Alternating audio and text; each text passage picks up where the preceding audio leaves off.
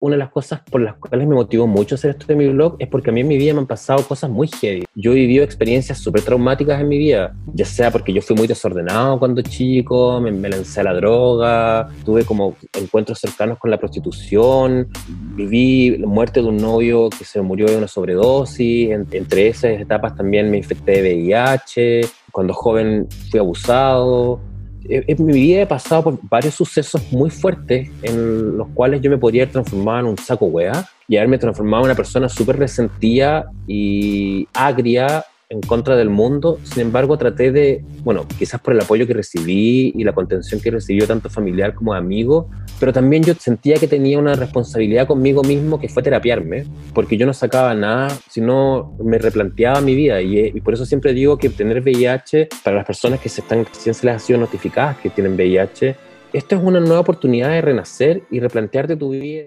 Hola, hola, les habla Alonso Poblete, la voz y cuerpa de un gay en Chile podcast. Soy Alonso Poblete, la voz y cuerpa de Un Gay en Chile podcast y les doy la más cordial bienvenida a un nuevo episodio de Un Gay en Chile podcast. Segunda temporada. Activismo LGBTIQA+, testimonios de vida, reflexiones. No estás sole. Somos caleta. Somos muches. Historias de vida. Personas como tú. Diversas. Disidentes comunidades, cultura LGBTIQA. Bienvenido a Un Gay en Chile podcast. Bienvenido a este nuevo episodio de Un Gay en Chile podcast, segunda temporada. Viviendo positivamente, entrevista a Rodrigo Nanjari. Les quiero contar que me hice una cuenta de TikTok y me encanta. Por fin puedo ser auténtico, chabacano, vulgar y no será mal visto. ¡Yay! Mi sentido del humor sarcástico, pesado y ácido espero se refleje en los videitos hueones que voy a hacer. Y cabres, también contarles que oficialmente empezaré una campaña por redes sociales educando a la gente a que sepa que es un podcast. Porque créanme que cada vez que digo, oye, tengo un podcast, la gente me mira así como con cara de perrito confundido, diciéndome, ¿y eso qué es? Así que, ¿me ayudan difundiendo esta información? Si más personas conocen los podcasts, será más sencillo difundir estos mensajes de esperanza y compartir las reflexiones que saquemos de estas hermosas conversaciones. Escucharnos nos hace bien.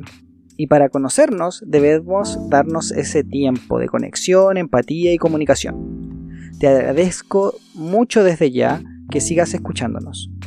Pues para no divagar más, te cuento que Rodrigo nos habla sobre la importancia de la educación sexual integral, sobre su vida y el VIH, y reflexiona sobre la empatía que debemos tener con las personas que quieren comunicarnos un mensaje, en especial personas LGBTIQA.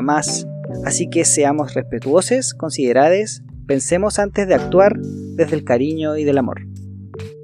Si no has escuchado la primera parte de la entrevista a Rodrigo, puedes hacerlo escuchando el episodio anterior. Bienvenido a la segunda temporada de Un Gay Chile Podcast. Y si aún no te has suscrito, seguido este podcast en Spotify o dado las 5 estrellas y una reseña positiva en Apple Podcast, es el momento perfecto para hacerlo. Ok, no les quiero hacer esperar más ni más distracciones. Sigamos escuchando entonces a Rodrigo Nanjari de Rodrigo Positivo Vivo.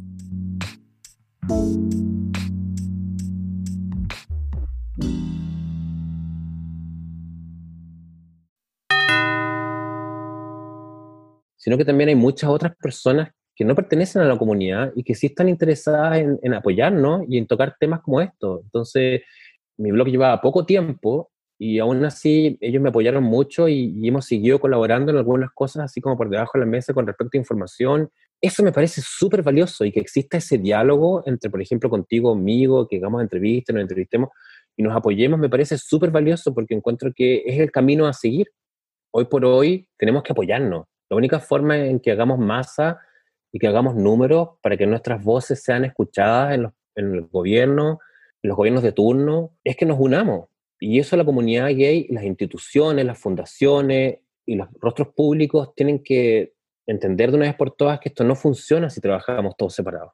Sí, pues hay que unir fuerzas, como dices tú, y mm. tenemos que llevar un mensaje eh, unidos y claro, somos importantes porque somos parte de la mm. población, ¿cachai? O sea, si nosotros no nos deconstruimos, no nos replanteamos, no nos eh, o, si volvemos a aprender, reaprendemos, ¿cachai? Eh, no hay avance, ¿cachai? Si también somos parte, somos parte, ¿cachai? y no, podemos pretender discriminar a, a, pares desde otros géneros sexuales si eh, nosotros estamos exigiendo igualdad. Entonces, es curioso que exista también no, no voy a decir un poco lo que dijo la Catapulío como heterofobia, ¿cachai? Pues yo no encuentro eso, que, eso sea real, yo encuentro eso está en la fantasía de la cabeza de ella. Su cabeza enferma, pero, pero lamentablemente ese tipo de comentarios, es lo que te digo, no aportan, ¿cachai? Pero sin embargo siento que sí hay mucha gente heterosexual que está súper dispuesta a apoyar y por algo entrevistan a gente como yo y viceversa. Entonces creo que esos son los focos que nosotros deberíamos poner, los focos que sean de aporte y no dar tribuna a, cosas o a personas que no tengan esa visión de vida, porque en el fondo lo que nos está haciendo replantearnos la, la, pandemia en la que estamos viviendo es un poco replantearnos cómo nos estamos comunicando, qué es lo que estamos haciendo como, como seres humanos con el mundo, con los animales, con, la naturaleza, con la contaminación. si no nos replanteamos como humanidad lo que está sucediendo en esta pandemia no sirve de nada lo que está sucediendo con la pandemia. La pandemia tiene que hacernos replantearnos. Sí, e, e, es, una oportunidad gigantesca que nos entrega el universo de decir, oye, así como pausa con tu vida, como piensa que, cómo, la estás viviendo, qué estás haciendo, replantéate las cosas y date cuenta que hay otra forma de vivir. Y eso de verdad para mí, y yo creo que para muchas personas ha sido como una, una cachetada, como una, un despertar así como despierta. Sin embargo, siento que para eso, perdona que te interrumpa, pero sin embargo siento que para eso hay que estar conectado con uno mismo, porque yo siento que aún así, a pesar de la pandemia, siento que todavía hay mucha gente muy desconectada y, y están preocupada y su foco está en otras cosas, está más afuera. Yo creo que cada uno tiene que tener su foco bien adentro estar preocupado de uno mismo para crecer uno mismo. El amor es libertad, por ejemplo, y uno no puede amar a alguien si uno no se ama a uno mismo. Y, encuentro que en cuanto a la comunicación es un poco lo mismo. ¿Qué vas a comunicar tú como persona y ser humano íntegra si tú mismo no tienes una forma de vida íntegra? Entonces, creo que para comunicar tenemos que estar abiertos a también ser un buen receptor Sí, también escuchar, como dices tú, y también escucharte a ti, ¿caché? Como e, entenderte tus procesos y, poder conectarte primero contigo mismo, ¿cachai? Sí, es muy cierto. yo, em, quise hacer, yo quise hacer esta, esta, bajada de mi blog, una de las cosas por las cuales me motivó mucho hacer esto de mi blog es porque a mí en mi vida me han pasado cosas muy heavy. Yo he vivido experiencias súper traumáticas en mi vida, ya sea porque yo fui muy desordenado cuando chico, me, me lancé a la droga, eh, tuve etapas en que tuve como encuentros cercanos con la prostitución, eh, viví la muerte de un novio que se murió de una sobredosis, entre, entre esas etapas también me infecté de VIH, em, cuando joven fui abusado.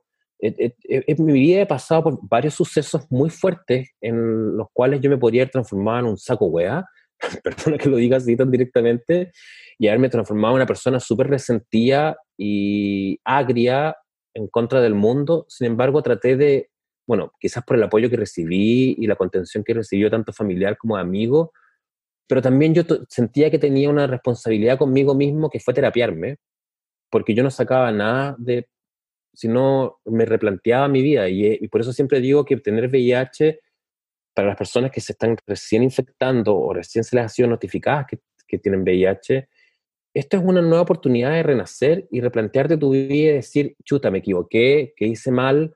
No solamente buscar la culpa, la, culpa o la responsabilidad en el tercero, en el, en el que te infectó. Porque para que uno se infecte requiere dos personas. Y si no usaste preservativo, o ya sea lo que te pasó, también la responsabilidad es tuya. Entonces, hay mucha gente que pone el foco afuera y responsabiliza a otros de las cosas que les pasan. Y eso es súper irresponsable porque no, no, uno no puede andar por la vía culpando a los demás de las cosas que le pasan a uno. O sea, muchas de las cosas que nos pasan a uno es nuestra responsabilidad. Y es responsabilidad tuya cómo llevas tu vida desde que te notifican. O sea, esa, esa, responsabilidad es 100% tuya. O sea, cómo tú vas a vivir el resto de tus días, ¿cachai? El resto de tu vida cuando ya tienes esta información. Me parece súper heavy.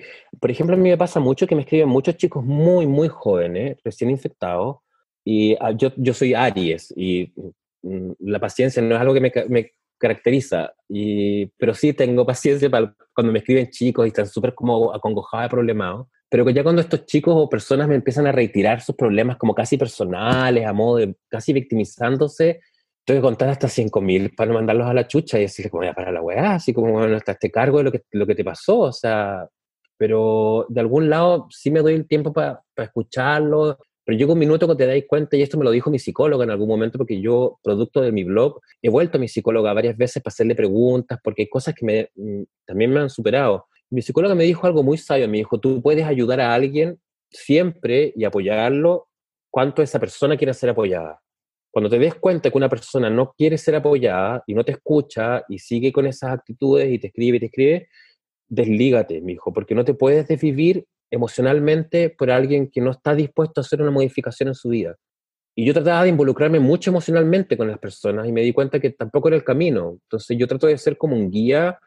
Me gusta, me gusta pensar en mi blog que quizás ser un poco como, una, como un referente pero no de la, de la autorreferencia, sino como un referente, como a mí me han pasado un montón de cosas, si te ha pasado lo mismo, aprendamos juntos a, salir adelante, como apoyémonos, seamos nosotros. Bueno, de esta conversación lo que puedo sacar en limpio es que es súper importante tener esta conciencia de que estamos acá y que también el cambio que necesitamos primero parte por uno, que necesitamos mm. primero nosotros cambiar para poder empezar a cambiar a los demás y al lugar donde estamos viviendo, ¿cachai? Esto que yo hago, esto que comparto, esto, este tiempo que, que al final estáis donando, ¿cachai? Porque tú perfectamente podrías estar, no sé, tapándote los ojos, las orejas, ¿cachai? Y decir, ok, no, yo vivo mi vida, vivo mi burbuja, eh, muchas personas viven así y, lo podemos ver en ciertos personajes que dicen cosas como, no sé, pues que no sabían que en Chile había tanta pobreza. Vivían seguramente en su burbuja.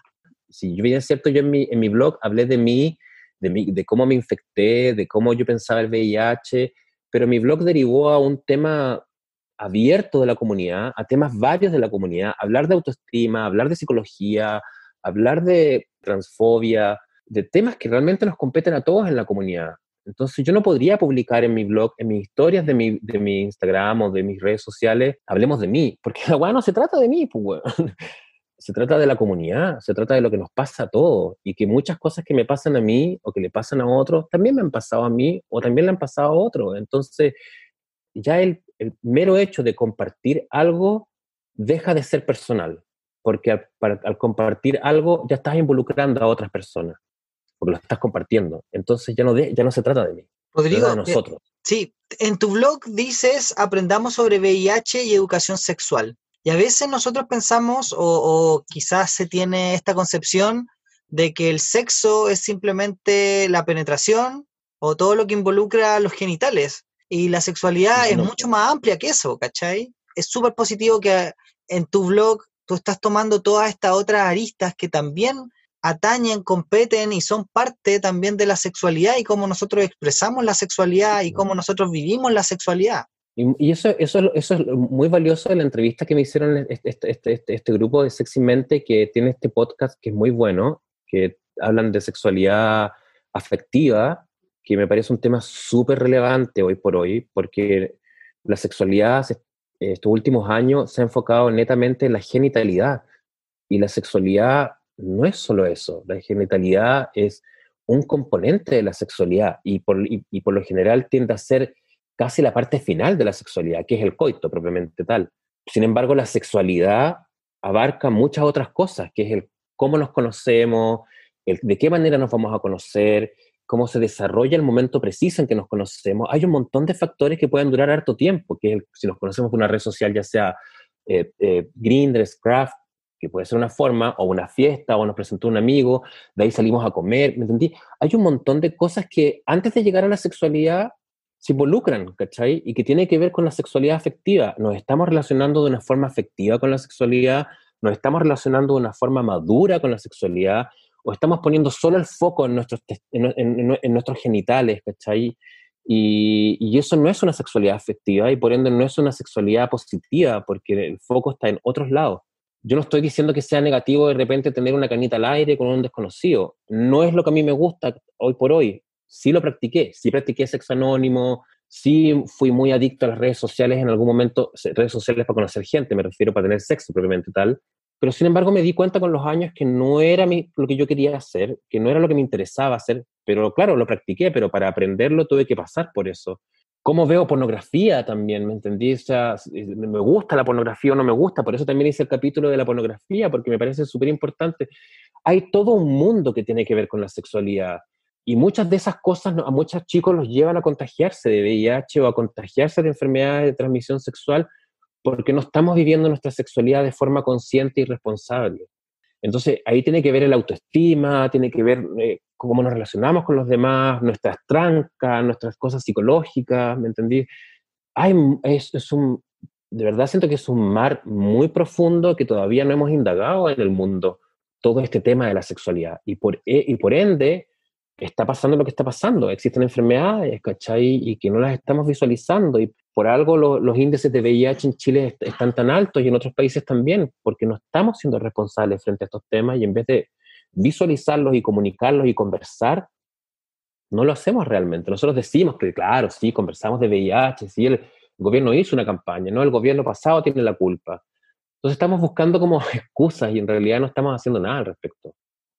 Rodrigo, ¿cuál crees tú que Chile, o no Chile, pero cuál, cuál crees tú que es la forma eh, o la mejor forma de educarse en sexualidad?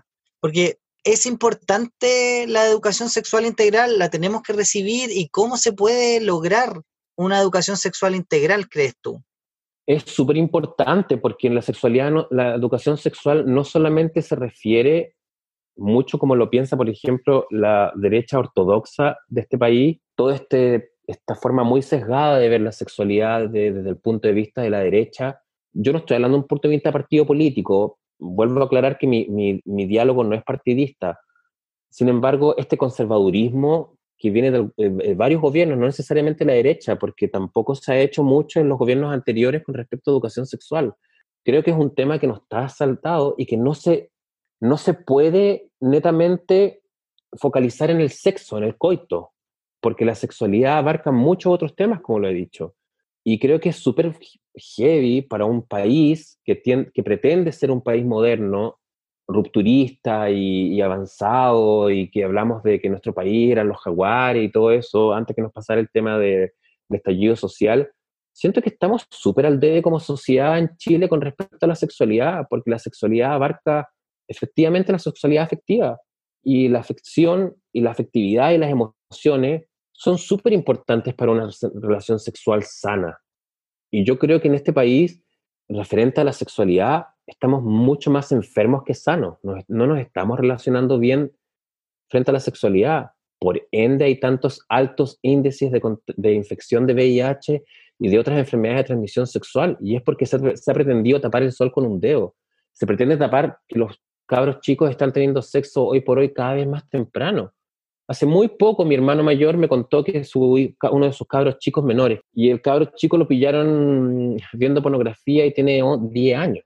O sea, ¿te fijáis? Entonces te estoy diciendo como que los niños hoy por hoy tienen un despertar sexual mucho más temprano que antes, que, nuestra, que, en mi experiencia, por ejemplo. Yo fui un perno. Yo empecé a ver porno recién a los 17. Mi primera relación sexual con una mina fue a los 18, 19 años, con un hombre como a los 20. O sea, eh, hoy por hoy los niños no tienen, eh, o sea, tienen una apertura sexual mucho más, eh, mucho más joven y no se puede decir que no es importante la educación sexual en los colegios si los cabros chicos tienen un despertar sexual temprano. Entonces, ¿en qué momento los vamos a educar? Cuando ya fue, cuando ya se contagiaron, cuando la cabra chica ya quedó embarazada. Entonces, me parece que es tarde. Yo creo que es ahora cuando hay que empezar a educar, es ahora que las nuevas generaciones tienen que tener una conciencia eh, abierta con respecto a la, sexualidad afectiva, con respecto al sexo en general. ¿Cómo nos relacionamos? Y lamentablemente siento que no existe un diálogo de, ello. Y tampoco existe un diálogo en la misma comunidad gay con respecto a, a las identidades de género y a las opciones de género que tienen que ver con, la con su propia sexualidad. Estamos recién tratando de visualizar la, identidad de género en Chile. Imagínate hablar de sexualidad transexual. Estamos años luz de eso. Sí, Rodrigo, y mira, y de hecho, también, otro de los episodios, tú lo mencionaste, de tu blog, el sobre porno, mencionas tú el tema de lo importante que es que se nos olvida, que se nos olvida que el porno es una fantasía, o sea, el porno es totalmente falso. Y todo, todas estas imágenes o estas cosas que vamos consumiendo, ¿cachai? Cuando vemos el porno, y que quizás muchas personas aprenden de sexualidad a través del porno, es algo completamente fantasioso y siento yo que, bueno, no, sé si tú compartirás mucho conmigo al respecto de, esto, de este otro tema, pero eh, que pasa mucho con lo, con lo que es el amor Disney o el amor romántico, ¿cachai? Como esta cuestión de cómo nos conocemos, nos miramos, nos gustamos, nos enamoramos, nos casamos, vivimos felices para siempre, ¿cachai? Eh, como hay mucho mito, ¿cachai? Respecto a la sexualidad y cuando, cuando digo sexualidad, no solamente el meta y saca o, la masturbación o zonas erógenas, ¿cachai? No solamente como lo, corpóreo, sino que también lo, lo, psicológico y lo afectivo y cómo nos relacionamos, ¿cachai? Entonces hay mucha, mm. hay mucha quizás desinformación. y... Eso que, tú, eso que tú dices es un tremendo tema porque lamentablemente la gente tiende, tendemos, nosotros tendemos a idealizar a las parejas, tendemos a idealizar la sexualidad y tendemos a idealizar el coito sexual propiamente tal.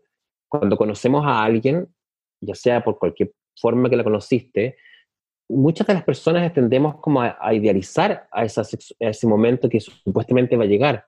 Y cuando llega y, no, y realmente no es como lo pensamos, ¿cachai? Como lo fantaseamos, nos frustramos.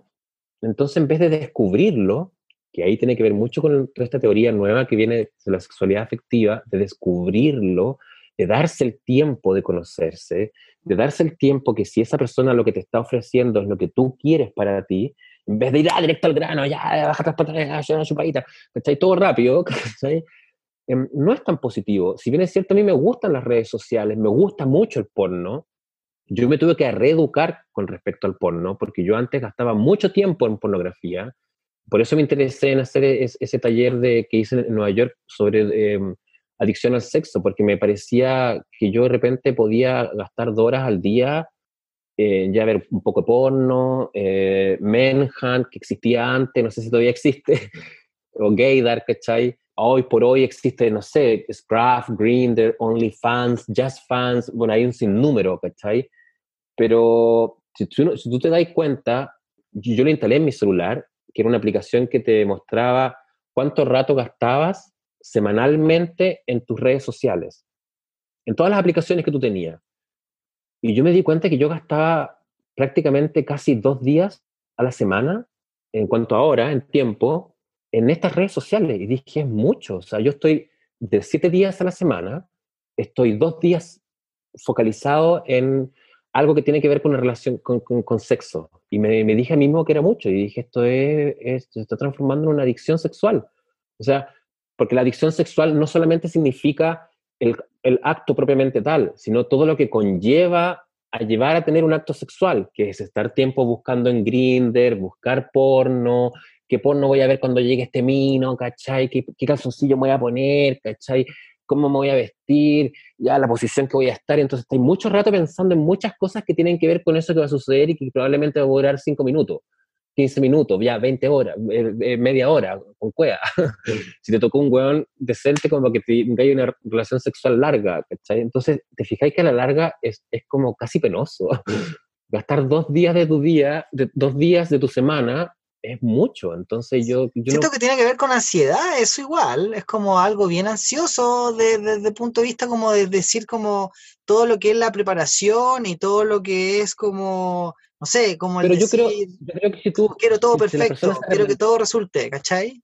Pero yo, yo no sé si todo el mundo hace ese ejercicio. Yo, ¿cuántas personas yo me debería Me encantaría un día hacer una encuesta de cuántas personas, y que cada persona diga honestamente, cuánto tiempo gasta en ver cosas que te... Porque, por ejemplo, ya ver solamente fotos en Instagram es un acto súper bonito, porque la mayoría, de las personas, la mayoría de las personas que uno sigue en Instagram se saca fotos en pelota. O hay muchas páginas en Instagram de minos en pelota, con buenos porros, con musculosos. Sí. de hecho, de hecho te lo iba a comentar. Sí, pero, pero bueno, ahí viene otro tema que lo quiero tratar en otra, en otra entrevista, pero que también está relacionado un poco, que tiene que ver un poco con cuál es la imagen del ser gay, ¿cachai? ¿Cuál es la imagen del gay? ¿Qué es ser gay? Y ahí vamos entrando a los, estereotipos, obviamente. Una de las cosas que hablábamos de la etiqueta, de tratar de tratar de eliminarlas, pero a la vez, cuando tú piensas en ese imaginario de cuál es el gay o qué es el gay y qué, qué contenido sigo, ¿cachai? Instagram eh, funciona súper bien. Bueno, y, eso es lo que tenemos ahora, pero antes quizás teníamos, no sé, la tele, las películas, que, ¿cuál era nuestro referente antes? Ahora estamos hablando de Instagram que existe ahora, ¿cachai? Pero mi punto es... Eso ha cambiado con los años. Claro, pero, pero mi punto es que, no sé, nos podemos pensar en la, en la canción de los prisioneros, ¿cachai? Que son de, de no sé, de los 80 y, y quizás cómo nos venden el sexo, porque al final eh, Instagram lo que hace es simplemente venderte algo que tú sabes que te, vas, te va a producir adicción, porque lo que vende Instagram, ¿cachai? Es eso, o sea, decir, yo quiero o deseo ese cuerpo, yo deseo esa imagen, deseo el éxito, porque, porque claro, quizás son compadres en pelota, pero a la vez no es solamente un compadre en pelota, ¿cachai? Es un compadre que tú tienes como todo esto aspiracional porque lo más probable está en, una, en un hotel cinco estrellas o está en una playa paradisiaca, ¿cachai? O es una persona que tiene, no sé, una piel, ¿cachai? Genial y, se, y luce saludable y como que hay mucho más que solamente el sexo, como que... Sí, pues es todo, todo lo que conlleva me encanta esta conversación con Rodrigo. Creo que es súper importante recordar que cada vez que hacemos algo elegimos no hacer todo lo demás. Y respecto a ser gay, ¿cuál es la cultura gay chilena? ¿Qué es ser gay en Chile del 2021? ¿Cuáles son las cosas en el imaginario colectivo compartimos los hombres cis gay homosexuales? Aquí yo quiero cuestionar cuánto del imaginario es solo un estereotipo y cuánto es una realidad. ¿Hay gays homosexuales y maricones o mariconas? Te invito a pensar en qué representan esas palabras en tu propio imaginario y cómo las asocias. Como siempre, si quieres participar, contáctame. Soy Alonso Poblete, voz y cuerpa de Un Gay en Chile podcast.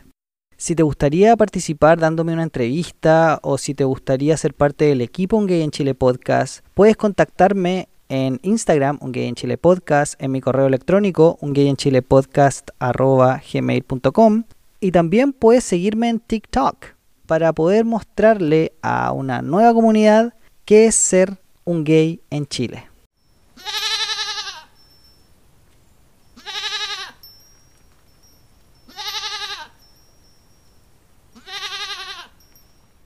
Antes de volver a la entrevista con Rodrigo, quiero recordar un poquito el episodio dado de alta y dos veces, episodio 3 de la primera temporada de este podcast. En enero de 2019 me operaron de apendicitis y me dieron de alta también de mi primera terapia psicológica. Episodio cortito, que trata del consentimiento, hablo sobre mi relación y por qué decido abrir o vivir una relación no monógama. En ese momento no estaba tan cómodo con la etiqueta poliamoroso, ahora me acomoda un poquito más. Escuchemos el extracto de este episodio y les invito a escucharlo y compartir un poquito de estas reflexiones. Si es que aún no has escuchado este episodio, te invito a revivirlo y si ya te gustó, ¿por qué no lo compartes, por supuesto, y lo comentas? Mucho gay dice que la relación gay hasta tiene momentos donde se abre, que es después de los 4, no, que es después de los 7 años, no, que después de los 10 pues mi relación partió siendo abierta. Y siento que es como salir del closet de nuevo. Que claro, quizás para muchas personas sea entendible que nosotros hiciéramos tríos, pero muchos, incluidos yo, nos cuesta entender por qué querer mantener una relación más estable con el tercero. Y aquí viene mi segunda salida del closet, porque yo siendo gay, asumido activista, súper cómodo con esa parte de mi sexualidad, Debo asumir que aún no estoy 100% cómodo con esta parte que quiere sentir el amor de más de una pareja, a la vez, con el consentimiento de mis parejas, por supuesto. Me llevó a terapia el sentir que había fracasado mi relación, no porque Javier y yo estuviésemos mal, sino porque aún no teníamos esa relación de tres que estaba buscando de manera desesperada y desenfrenada, compulsivamente. Quería a toda costa a alguien que nos quisiera y nos deseara, alguien que quisiera compartir su vida con nosotros, y ser felices los tres. Felices los tres. Por ese momento. Para mí, mi casa, mi cuerpo, mi ropa o mi trabajo, cuánto gano, no son motivos de orgullo. No porque me avergüencen, no crean que me avergüenzan, pero siento yo que son cosas casi azarosas, en donde la verdad creo tener poco poder de acción. Porque no son cosas que yo admire, en cambio las experiencias de vida, las historias que contar y escuchar, anécdotas y aventuras, esas sí son para mí cosas que anhelo y deseo y envidio de las demás personas. yo sé que estás aún escuchando entonces, ¿me puedes ayudar compartiendo este episodio? No te olvides de seguirnos en Spotify y escribir una reseña positiva en Apple Podcast. Esto nos hará crecer y que más personas puedan disfrutar de este podcast. Muchas gracias. Ahora volvamos con la entrevista.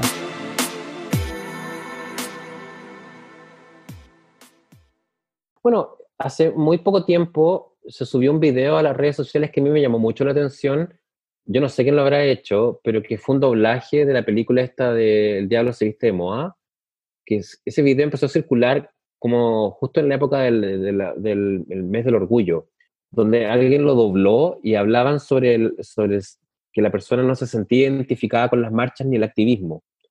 Y me pareció buenísimo, porque en el fondo siento que hay muchas personas que dicen como, yo no me siento identificado y no se sienten identificados con nada y no se ponen la camiseta con nada. Sin embargo, cuando tú vas a la historia, y ahí es donde yo te digo que, para mí es súper importante eh, tener un, un, speech, un diálogo que sea fundamentado científicamente. Si tú te vas a la historia del activismo, si tú te vas a la historia de, de, de quiénes fueron las primeras personas, los primeros hombres, mujeres, sin importar el género, que sacaron la voz por nuestra comunidad gay, hay un lenguaje político muy importante que, que empezó a visualizar nuestras necesidades, sin embargo, el capitalismo y la política y, las ideas ya que tienen que ver con, con, opciones más como vendidas a un sistema o a un partido político han ensuciado un poco la labor del activismo, de, los activistas que son más como acérrimos, porque siento que, bueno, la pornografía ha hecho eso un poco, porque los cuerpos desnudos de hombres homosexuales surgieron como un acto político, ya sea los dibujos de Tom Finland, ya sea las canciones de Village People, ya sea como de activistas como Harvey Milk, ¿cachai? Como activistas que, que, en su momento, incluso las, fotos desnudos de Paul Freeman, de la revista DNA, ¿cachai? Que es una revista muy conocida, que fueron de los años 90, que empezó a sacar como fotos desnudos, que fueron una de las primeras revistas que empezó a sacar fotos desnudos de hombres, tiene mucho que ver con, con un acto político de mostrar al, al, hombre masculino, hipermasculinizado, musculoso como no un hombre débil, sin embargo, la pornografía actual ha venido como un poco a satirizar eso y a hacerlo super light y no transformarlo en un acto político. Entonces siento que, que hay mucho que indagar frente al tema y yo creo que la gente de nuestra comunidad gay está un poco frívola con respecto a estas cosas. no estamos indagando mucho frente a muchos temas y sin embargo todos tienen mucho que opinar. es que ahí, Rodrigo, siento yo que cuando tu cuerpo deja de ser una persona íntegra y pasa a ser simplemente un objeto de consumo, es cuando todo se banaliza o todo se mm. objetiza. O sea, pasa a ser simplemente eso, un objeto, un objeto de consumo, como cuando voy al súper a comprar algo o cuando veo, eh, veo el, eh, grinder, ¿cachai? Y veo cuántas personas hay, ¿cachai? Y que simplemente qué voy a consumir hoy, ¿cachai? ¿Qué, ¿Qué, plato de carne voy a comer hoy? Y, y sí, pues pasa eso. Y pasa eso mucho con el porno, pues, o sea, eso es lo que pasa con el porno, o sea, si lo A mí me empezó a pasar mucho yo, yo, yo me di cuenta, evidentemente me di cuenta que cuando yo subí una foto a mi Instagram, a mis redes sociales, en pelota, o sea, con poca ropa, claro, tenía muchas visualizaciones. Entonces empecé a decir, claro, ya voy a subir contenido súper fuerte, con un, con un contenido súper fuerte, con una de estas fotos. Y empecé a hacer como una mezcla. No solamente el hecho de subir las fotos. Y me empecé a dar cuenta que empezó a tener. O sea, era un clickbait, que era como, o sea, denme click, que mírenme, ¿cachai? Obvio. Pero lo hacía como un poco ejercicio, como de, de, de un ejercicio como para probar a las audiencias también, porque decía, claro, no me están leyendo, pero me están viendo. Entonces opté y es lo que estoy tratando de hacer un cambio para esta nueva temporada, sí profesionalizar mis fotos un poco más, no solamente sacarme la foto en pelota, decir, ah, cara, caliente, ¿cachai? No, porque a mí lo que me interesa es el contenido. Entonces, creo que si voy a subir fotos, las voy a empezar a subir desde un punto de vista más artístico, con un contenido mm, potente, porque yo no estoy tratando de vender mi cuerpo. lo que sí, y, lo, y debo reconocer, yo me estoy sacando la chucha hoy por hoy, porque voy a lanzar una página web, estoy haciendo mucho más ejercicio que antes, me he puesto, me he puesto mucho más rígido, mucho más metódico, mucho más riguroso, pero yo tengo un propósito que va más allá de mi cuerpo, ¿cachai? Porque como te dije, no, no, se trata de mí, se trata de mi comunidad, se trata de que yo quiero que no le pasen a un montón de chicos recién abriéndose al mundo gay que me pasó a mí por desconocimiento, porque no recibía apoyo, porque no tenía ningún patrón que seguir, ¿cachai? Y mi propósito es ese, que chicos puedan decir, oye, este weón tiene VIH hace 20 años, no tiene que haber muerto, o, que se deje de, usar la palabra, ese weón tiene el chiste, ¿cachai? Que dejemos dejar etiquetas, que, que dejemos de estigmatizarnos con la loca, la tribalera, la musculoca, ¿cachai? Como que siento que esas cosas nos separan, no nos unen. Y esta misma cosa que te decía con respecto al tema de no apoyarnos, no apoyarnos entre nosotros, entre activistas, entre blogueros, entre youtubers, ¿cachai? De no repostearnos, de no reentrevistarnos entre todos, ¿cachai? Creo que sería mucho más rico que, que empezar a exigir, eh, eh, existir este diálogo que nos haga ver unidos hacia afuera. Porque ¿cómo pretendemos que, que, nos unan en la sociedad, que nos tomen en cuenta en la sociedad, si, estamos, si somos una comunidad gay súper quebrada, súper egoísta, súper hedonista, súper egocéntrica? O sea, no hay por dónde nos tomen en serio si nosotros seguimos con esta actitud. Es difícil que nos tomen en serio. Sí. ¿Qué mensaje, Rodrigo, te gustaría dejarle a la audiencia, a todas las personas que nos estuvieron escuchando esta conversación que ha estado súper entretenida? Más que nada, creo que más que cualquier cosa, creo que estos son momentos para abrir el tercer ojo, para empezar a tomar una conciencia superior, dejar de estar enfocados en el yo siento que es súper importante tener el foco adentro para crecer y para constantemente autoanalizarse y, tener, y, mirarse al espejo. Creo que eso es súper importante. Pero no mirarse al espejo solamente para verse los músculos o cuánta grasa bajé, sino mirarse al espejo para no mentirse. Porque uno le puede mentir a un montón de gente, pero frente al espejo uno no se miente. Entonces creo que es súper importante empezar como a tener como esta conciencia del yo concreta, real, verdadera, sin mentirse para poder ir hacia afuera y poder comunicarnos y ser empáticos. Eso es lo más importante, creo que la empatía. Y antes de lanzar un juicio o una crítica o un comentario a alguien en Instagram, un acoso, cualquier, cualquier de estos tipos de comentarios que son súper negativos, ponte en los pies de esa persona e imagínate qué fue lo que recorrió, recorrió esa persona en su vida para hacer lo que está haciendo. En vez de lanzar, al tiro lanzar la piedra o lanzar la crítica, ¿cachai? Creo que es súper importante porque todos los caminos son distintos y nadie sabe qué recorrió esa persona para estar donde está o qué le ha pasado a esa persona. Entonces, creo que eso es vital y hoy por hoy estamos siendo muy, muy juzgadores, muy prejuiciosos, ¿cachai? El mismo hecho de, de tener el comentario a flor de piel, ¿cachai? Como la crítica, por ejemplo, lo que está pasando con la Raquel Algandoña, y todo el mundo comenta en Twitter, en Instagram y en las entrevistas, y todo el mundo la destruye, ¿cachai? puede ser que realmente la mina esté sufriendo, ¿cachai? No, no sabemos, ¿me entendí? O sea, yo no soy quien para juzgar el camino que recorrió ella, lo eligió ella, ella es su decisión, ¿me entendí? Y esto se puede extrapolar a un montón de cosas, a un montón de personas, a un montón de pares en distintas situaciones. Siento que estamos siendo un país muy, muy enjuiciador y muy poco empático. Eso es súper importante. Creo que la empatía es lo que va a salvar a que nos transformemos en, en personas ególatras y enfermas y cada vez hay más gente con de enfermedades eh, mentales, ¿cachai? Creo que es un tema, sí, de la salud mental. Creo que hoy por hoy los trastornos de personalidad, los trastornos de enfermedades mentales están al borde del día, o sea, es súper común, la gente está súper enferma. Eh, y eso es porque somos súper poco empáticos y estamos muy preocupados del foco afuera, no el foco adentro. Eso me da un poco de pena, porque siento que nos haría, mm, nos haría un mejor ser humano y nos falta tanto en el mundo para llegar a hacer eso. creo que es una deuda que tenemos con el planeta y con nosotros mismos. Sí, me pasa, eh, y me pasa, Rodrigo, que estoy muy, muy, muy, muy de acuerdo contigo.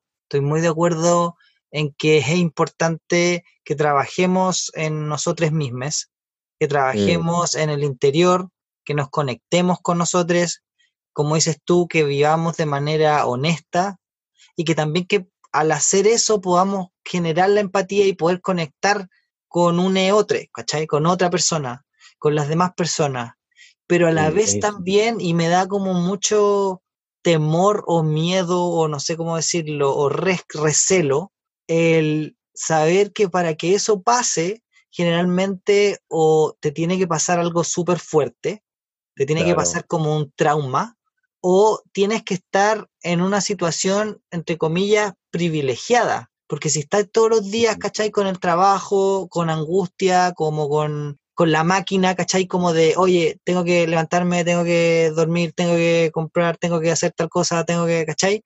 Como que vivís tú en este día a día, en esta, no sé cómo llamarlo, en esta como ruedita de, de roedor, ¿cachai? Que tú estás, estás, estás en la máquina, en la máquina, en la máquina, y que, oye, como que cuando paráis, ¿cachai? Para realmente poder hacerte el tiempo de, de, todo ese trabajo, porque ese trabajo es horas, son, son horas mm. también donde te tenéis que conectar, donde tenéis que, que como que cuestionarte cosas, donde tenéis que eh, buscar las respuestas en ti y para poder conectarte con otras personas. Entonces siento yo que yo soy afortunado de, de, de decir, pucha, me vino una crisis existencial, ¿cachai?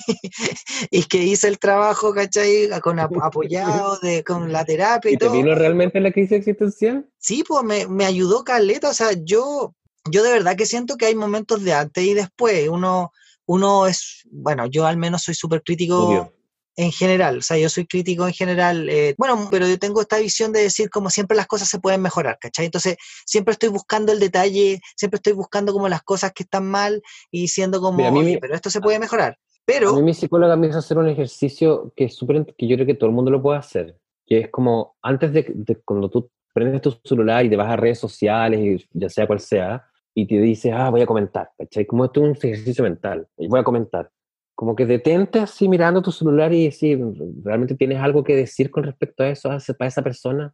Y yo me he visto muchas, ahora ya, ya lo automaticé, ya no lo hago. Yo muchas veces no comento. Pongo like si no tengo nada que comentar, porque en realidad no tengo nada que decir. ¿Para qué chucha voy a comentar una wea? O sea, ¿para qué le voy a amargar la vida a un weón que quizás subió una foto con un propósito que ni siquiera lo sé y yo me encima me voy a meter así a juzgar? No, pero Rodrigo, yo, yo, lo digo para mí, porque yo soy súper criticón, pero para todo, o sea, conmigo mismo también. Y el tema es, el tema es ese, el tema es de que tú, cuando ves las cosas desde fuera, tú no sabes todo el trabajo que se necesitó para llegar a eso. Y eso me ha estado pasando ahora un poco con el podcast, porque, bueno, yo soy, ¿cómo se llama? No sé, como que hay momentos que yo estoy así como, wow, así, estoy súper contento, y otros momentos que yo digo, por la chucha, estoy haciendo lo pésimo, soy el peor, y después de nuevo, no, no, estoy bacán, no, Pero no, todos nos pasa, pasa esto.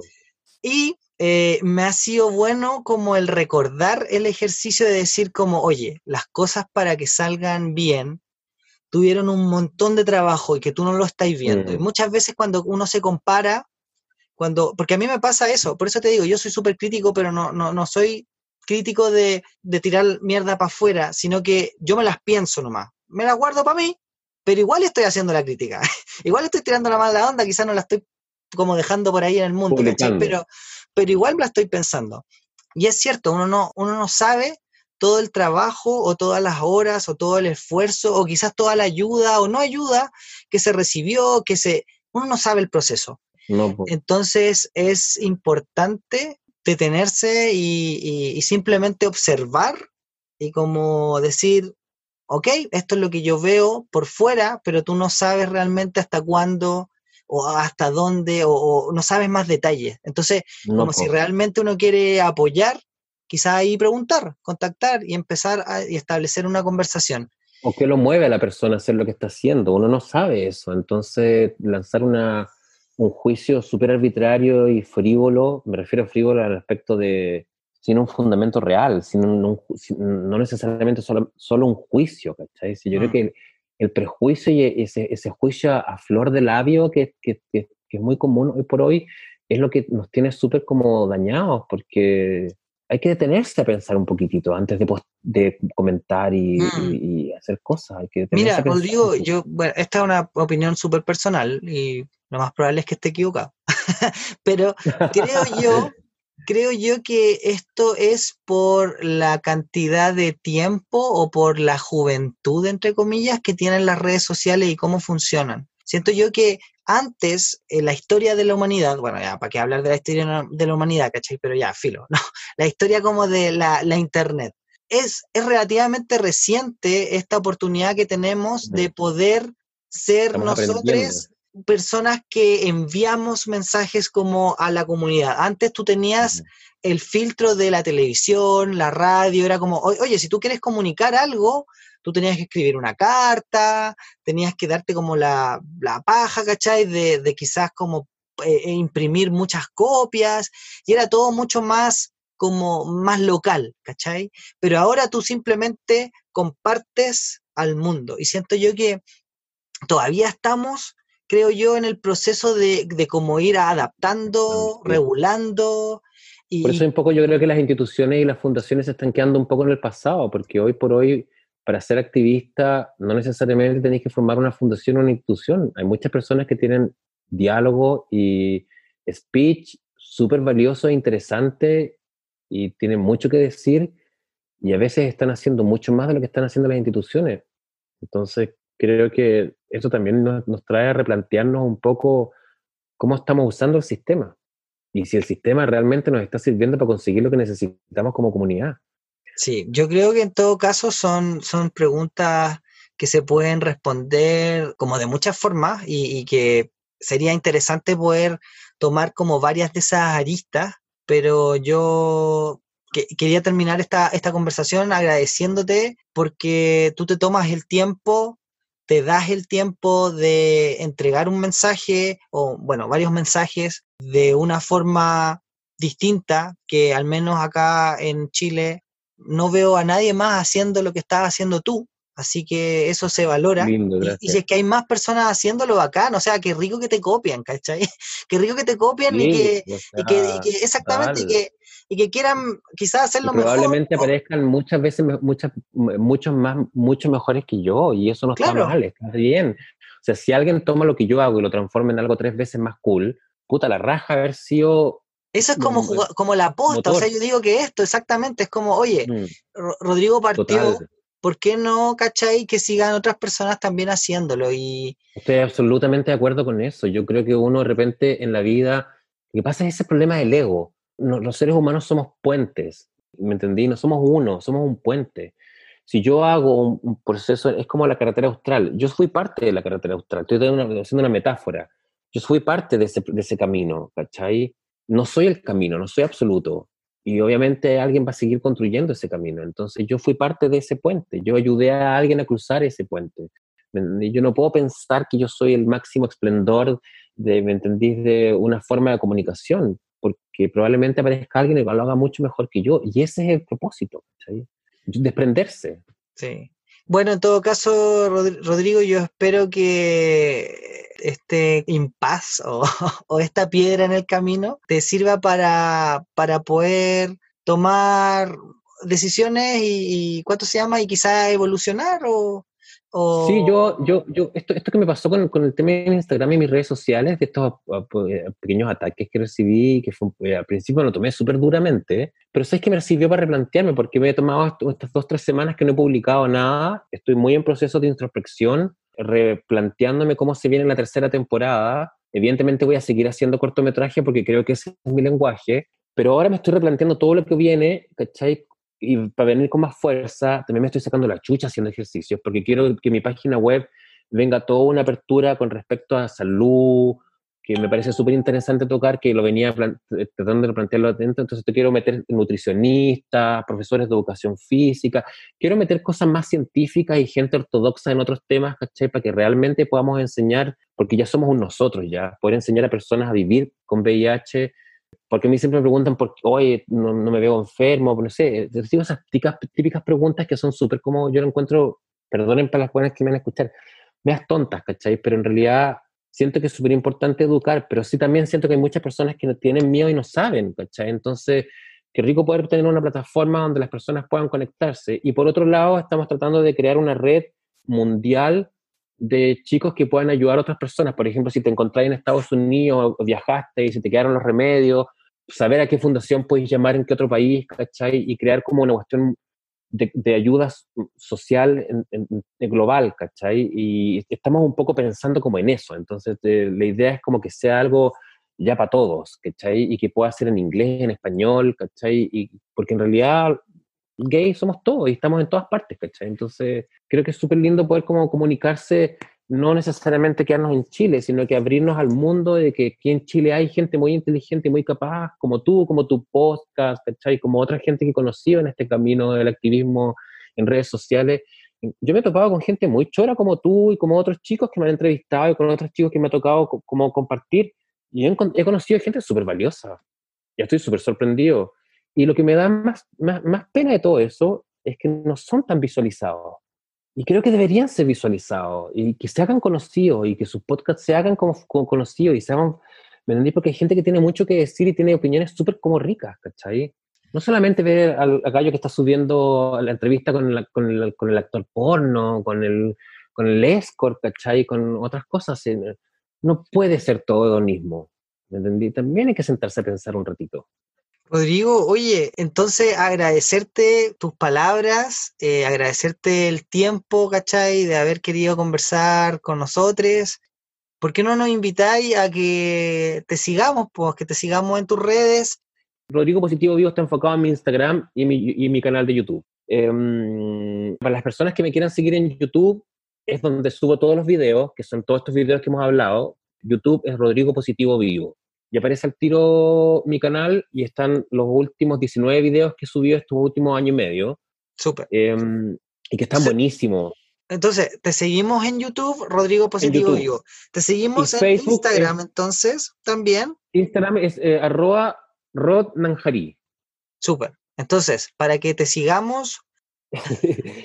Súper. Cuando se acabe la pandemia, cuando se acabe la pandemia voy a retomar el ayudar a chicos y acompañarlos a instituciones y hospitales para que, para que empiecen a tomar su tratamiento, es que es una labor que me parecía súper interesante que, estábamos, que estaba haciendo y creo que hay que retomarla, pero mientras estemos en pandemia no se puede, entonces es difícil. Claro. Pero mientras tanto vean mis videos en YouTube y, y ahora sí viene todo un replanteo de imagen y todo, creo que es súper lindo este proceso porque ya se ha sumado gente a ayudarme y ya somos un equipo y eso me tiene súper contento. Y nosotros lo hacemos todos sin fines de lucro, es gente que se ha, sumado por lo que me pasó, porque encontró que el trabajo que estaba haciendo era súper valioso y, y, ha sido gente que se ha sumado a apoyar y que hacer crecer algo que, que en realidad es un apoyo para nuestra comunidad. Sí.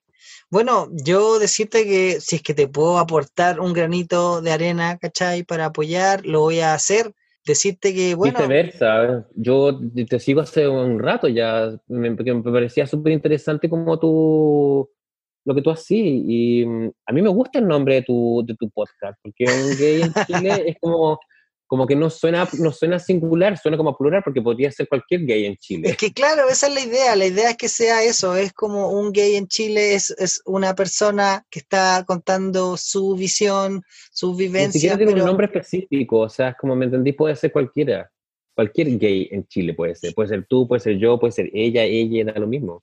Claro, y, y bueno, em, bueno, yo decirte también que, bueno, hay tantos planes que quizás cuáles de ellos se concreten, pero, pero de que hay ganas, hay ganas, hay ganas de hacer una, una, una, fiesta, ¿cachai? Con, cuando quizás lleguemos a, cuando lleguemos a alguna meta, no sé, yo quiero, yo quiero hacer una fiesta donde nos podamos conocer en persona todas las personas que hayan participado en el podcast. Qué rico, sí. Sería súper bacán porque ese sería, por ejemplo, un momento para conocer a otros activistas, ¿cachai? Que también están haciendo cosas y que quizás se puedan colaborar y, y saber también, súper importante, de que estáis dispuestos a recibir, ¿cachai? Apoyo, ayuda. Yo también en todo caso, cabres, si me quieren apoyar, si me quieren donar su tiempo, ¿cachai? Sus manos, sus horas persona, eso, horas persona, se aprovechan obviamente siempre. Así que campo eso, eso te puedo, eso te puedo decir, Rodrigo. Entonces, vamos a estar en contacto entonces. para, para eso, yo me pongo a disposición también de apoyarte en lo que sea. Creo que es súper importante la labor que están haciendo las personas que hacen podcast, porque es una área comunicacional que sí tiene mucha visualización y hay gente que, eh, hay gente que es muy pegada con el tema de los podcasts. Y yo, yo no lo conocía hasta que me entrevistaron los de Seximente, no tenía idea que existía. Imagínate, y esto fue hace como no más de un año. Entonces creo que es súper, hay, hay, todo un nicho y todo un mercado y eso también encuentro súper interesante. Para muchas personas puede ser un poco ñoño yo no lo encuentro así.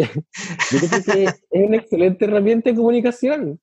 Es que, es que siento yo que es distinto porque al final lo, lo que pasa es que cada uno tiene como su, su particularidad. Pues en el caso del podcast es un poco como lo que te da la radio, que la radio te da como una cercanía y aparte tú puedes hacer otras cosas y generalmente la, las personas consumen mucho podcast cuando viajan o cuando hacen otras cosas. Entonces, por ejemplo, quizás tú me vayas a estar escuchando cuando estés cocinando o cuando estés jardineando o cuando estés paseando al perro, ¿cachai? Es como una nueva forma de escuchar radio. Y además, lo rico de todo es que de repente lo podía escuchar de nuevo. Exactamente, podéis retroceder y todo eso. Y, y, lo otro también es que abarcan temas que son como mucho más específicos. O sea, al final es como un blog, pero de audio. Básicamente eso. Me quito el sombrero, creo que también es un acto súper valiente. Así que para todas las personas que están haciendo este tipo de labor, comunicación, creo que, bueno, me quito el sombrero. de verdad es súper cool. Gracias, Rodrigo. Ya pues, hemos llegado entonces al final de nuestra entrevista. Yo, porque si no, nos hubiésemos quedado conversando acá toda la noche. ya habría tomado una botella de vino, cualquier Eso bueno, mismo, nos ponemos a picotear acá, ¿cachai? Y a cagüinear de la vida. Que en todo caso lo podríamos hacer algún día. Pero está la invitación por Rodrigo. Eh, muy agradecido. Estuvo, muy, muy, muy chora la conversa. Qué bacán, que te haya gustado. Entonces eso, pues dejamos entonces la invitación a, que sigan a Rodrigo en el canal de YouTube, Rodrigo Positivo Vivo, y también que te sigan en Instagram, Rod Nanjari, y en Facebook. Hasta ahí nomás, que me sigan ahí. Ah, que, sigan ahí, que te sigan ahí. En Facebook, en, mi Instagram y en YouTube está toda la información. Y ahí voy, cuando lance la página web ya ahí se va, se va a mostrar todo. Eso, ahí después te vamos a enviar. Muchas gracias por la entrevista, muchas gracias por contactarme, la verdad, la raja. A mí me encanta este tipo de instancias, creo que la comunicación es algo muy valioso hoy por hoy y se agradece de todo corazón. Bacán y, bacán de haber podido conocer un poquito más de ti que quizás no sabíamos. Así que, así que eso pues, eh, un abrazo y un saludo a, todos tus auditores y ojalá esto les haya servido y, y cuando quieras. Un abrazo grande para ti. Eso, estamos en contacto. Chao, chao. Chao, besos. Y bueno, esa ha sido la entrevista con Rodrigo Nanjarí. A mí me encantó. ¿Y a ti? Yo le daría cinco estrellas a Rodrigo, pero no puedo porque ya lo hice. Pero tú, ¿qué esperas para poder hacerlo y apoyar a otros comunicadores y activistas? Si ya lo haces, cuéntame cómo apoyas a la comunidad en mi Instagram, un gay en Chile podcast, y antes de despedirme, les dejo un poquito de lo que será nuestro próximo episodio. También te pasa. es, que el cariñito al corazón es la gasolina que le hace falta a esta máquina para seguir adelante. Gracias por la invitación, gracias por, las flores. Aquí en México, cuando tú chuleas a alguien, se le dice me echaste flores, entonces mm. gracias por las flores. Mira, ustedes supieran nuestra, nuestra relación es, ¿cuánto se llama? Platónica. Nos damos piropos constantemente. Yo siempre le digo que es muy guapo, que tiene una voz muy linda, muy sexy. A mí me encantan sus canitas. Y eso, y nos hemos mantenido en contacto por eh, un grupo de Facebook que nos conocimos hacerte notar a ti que eres heterosexual, a ti que no estás tan involucrada dentro de la comunidad, que lo mismo podemos ser un abogado, un médico, un odontólogo, este, el profesor de inglés, es decir, formamos parte de tu sociedad, ¿no? ¿Qué te pareció este episodio? ¿Te gustó? Entonces por favor compártelo y dale una crítica positiva en Apple Podcast. Síguenos en Spotify y si quieres ser parte del equipo Un Gay en Chile Podcast, o darme una entrevista, o participar y colaborar, como tú quieras, sígueme en Instagram, Un Gay en Chile Podcast, Facebook, Un Gay en Chile Podcast, Twitter y TikTok. Nos estamos escuchando. Besos. Chao, chao.